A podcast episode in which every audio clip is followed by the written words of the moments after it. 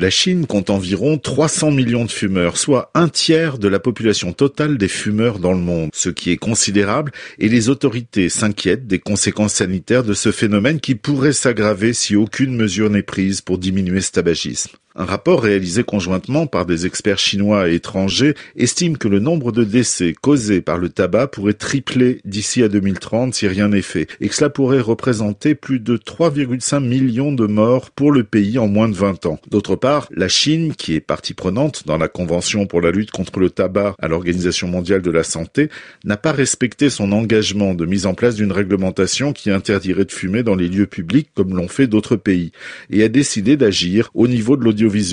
en interdisant autant que possible l'apparition de cigarettes dans les programmes de cinéma et de télévision. Un contrôle strict qui tentera de réduire les scènes existantes au maximum et qui interdira absolument toute apparition de mineurs en train de fumer.